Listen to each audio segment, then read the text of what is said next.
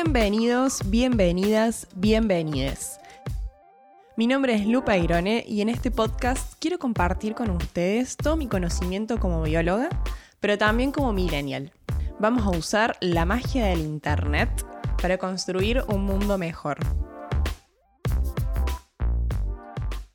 Todos estamos en la misma, ¿no? Nos genera ansiedad pensar en el futuro y un poco que nos cuesta encontrar motivación en el presente ante la crisis climática y ecológica que estamos viviendo. Y coincide con la idea de ecofobia, un concepto que encontré cuando me preguntaba si las noticias sobre la crisis estarían afectando nuestra capacidad para reaccionar. Una buena es que la ciencia nos puede dar algunas respuestas. La otra es que no estás solo, sola, sole. Hoy les voy a contar sobre la ecoansiedad, la ecofobia y cómo combatir el miedo al futuro. ¿Qué es ecoansiedad? Bueno, la Asociación Americana de Psicología de Estados Unidos la define como un miedo crónico al destino trágico del ambiente. Tranquilo, no se asusten, no es un trastorno de salud mental, es una respuesta emocional normal a una amenaza muy real y presente. Y esa respuesta se acerca bastante a lo que sería una crisis existencial. ¿Les suena? Relacionado a la ecoansiedad, encontré el concepto de ecofobia, desarrollado por David Sobel. Él lo definió como el miedo y la tendencia a huir que generan las niñas recibir todo el tiempo información sobre catástrofes ambientales. Imagínate esto, Estás en la escuela y te enseñan que en el tiempo que dura el recreo, más de 10.000 hectáreas de selva van a desaparecer. Se entiende el motivo, es concientizar sobre la destrucción de la naturaleza.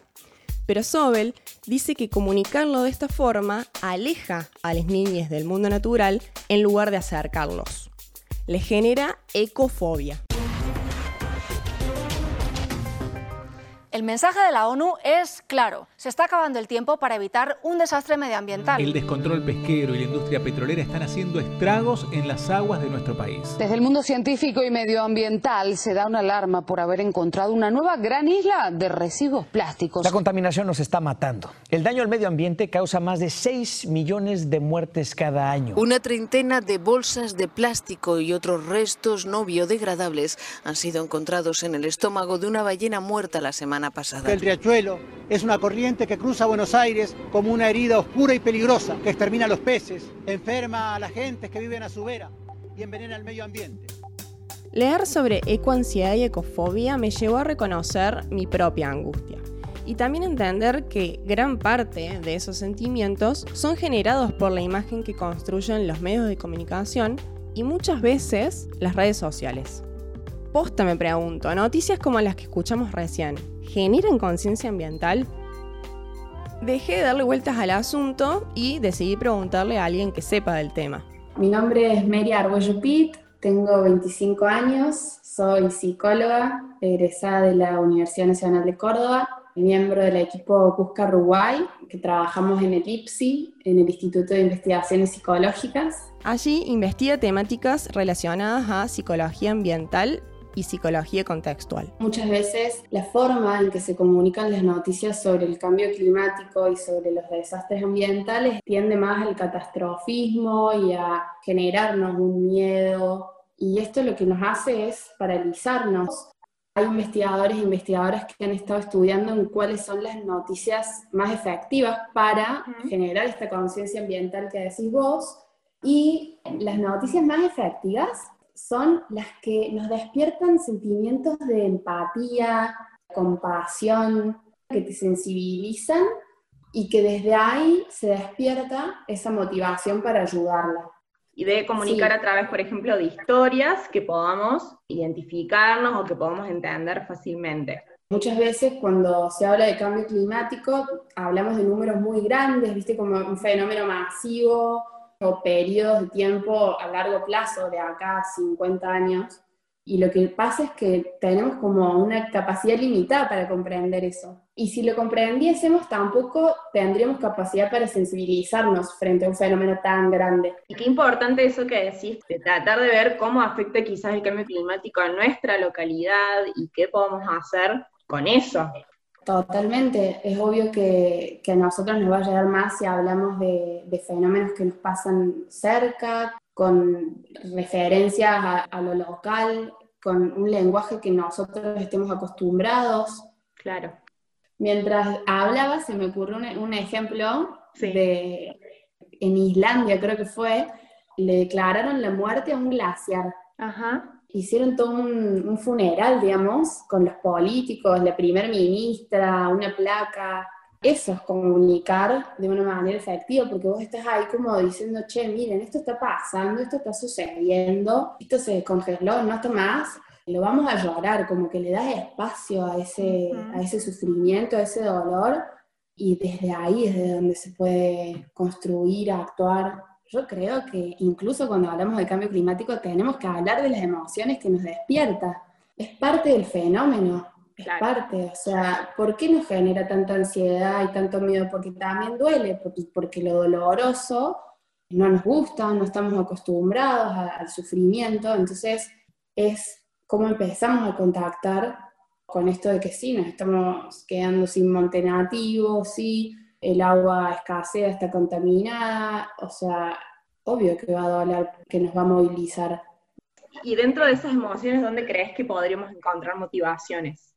los estudiosos de la compasión, algunos lo toman como una motivación, otros como un sentimiento, hablan de que sería el sentimiento que nos permite conectar con ese sufrimiento y a la vez nos despierta esta ganas de hacer algo, esta, esta movilización, porque es como un conectar, pero de un lugar no de desborde, no de termino mal yo, sino de me sensibilizo y busco hacer algo para aliviar el sufrimiento. Ok, ok, ok, ok. ¿Cómo salimos de esta? Bueno, Mary ya nos tiró algunas pistas y Sobel propone hacerle frente a la ecofobia con ecofilia. ¿Qué es la ecofilia? Bueno, se los cuento con mis palabras. La ecofilia es la mezcla de sensaciones, colores, sonidos, aromas, placer que sentimos cuando recordamos un momento feliz en la naturaleza. Por ejemplo, un campamento con amigues, una caminata por el parque o una tarde de mates y río. Sentimos ecofilia cuando tenemos experiencias que nos generan un vínculo con la naturaleza. Sobel decía que es mejor enseñarles a las niñas las consecuencias positivas de amar a los seres vivos en vez de las consecuencias negativas de estar inmersos en un modelo destructivo. Según el biólogo Edward Osborne Wilson, este vínculo emocional en las personas tiene un sentido evolutivo. A mí leer sobre esto me voló la cabeza. Wilson escribió sobre la biofilia, una hipótesis que plantea que las personas nacemos ya con una afinidad por otros seres vivos y por el mundo natural. Esto tiene muchísimo sentido si pensamos que durante la mayor parte de nuestra historia estuvimos en íntima relación con la naturaleza.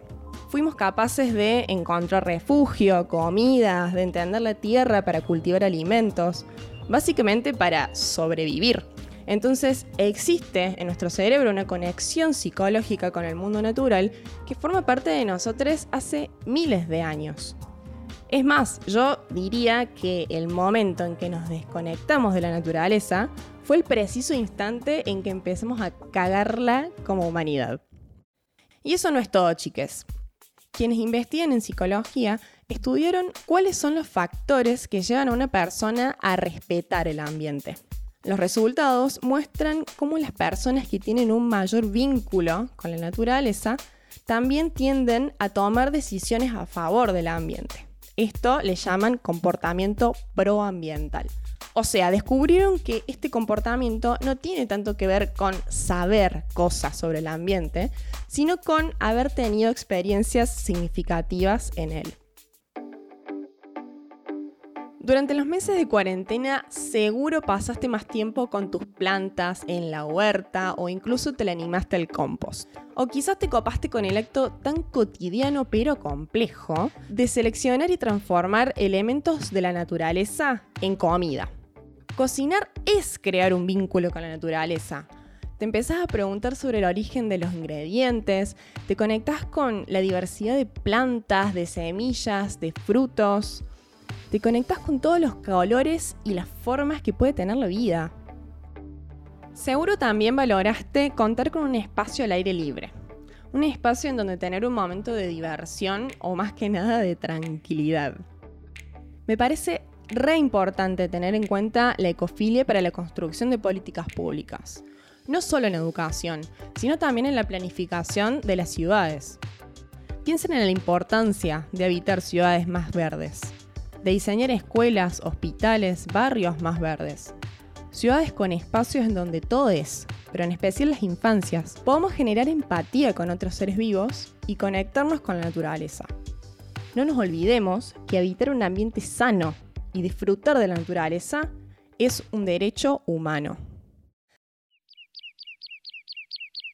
Cuando me puse a estudiar para este capítulo me sentí como muy identificada con la información que iba leyendo.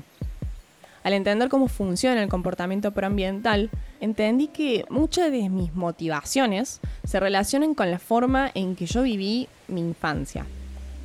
Yo crecí trepando árboles, haciendo chozas con mis hermanos, andaba, pobrecita toda, con la ropa rota, por las espinas, las rodillas raspadas. También las aves, los zorros, los cuises, todos los animalitos que veíamos todos los días, eran los protagonistas de las historias que inventábamos.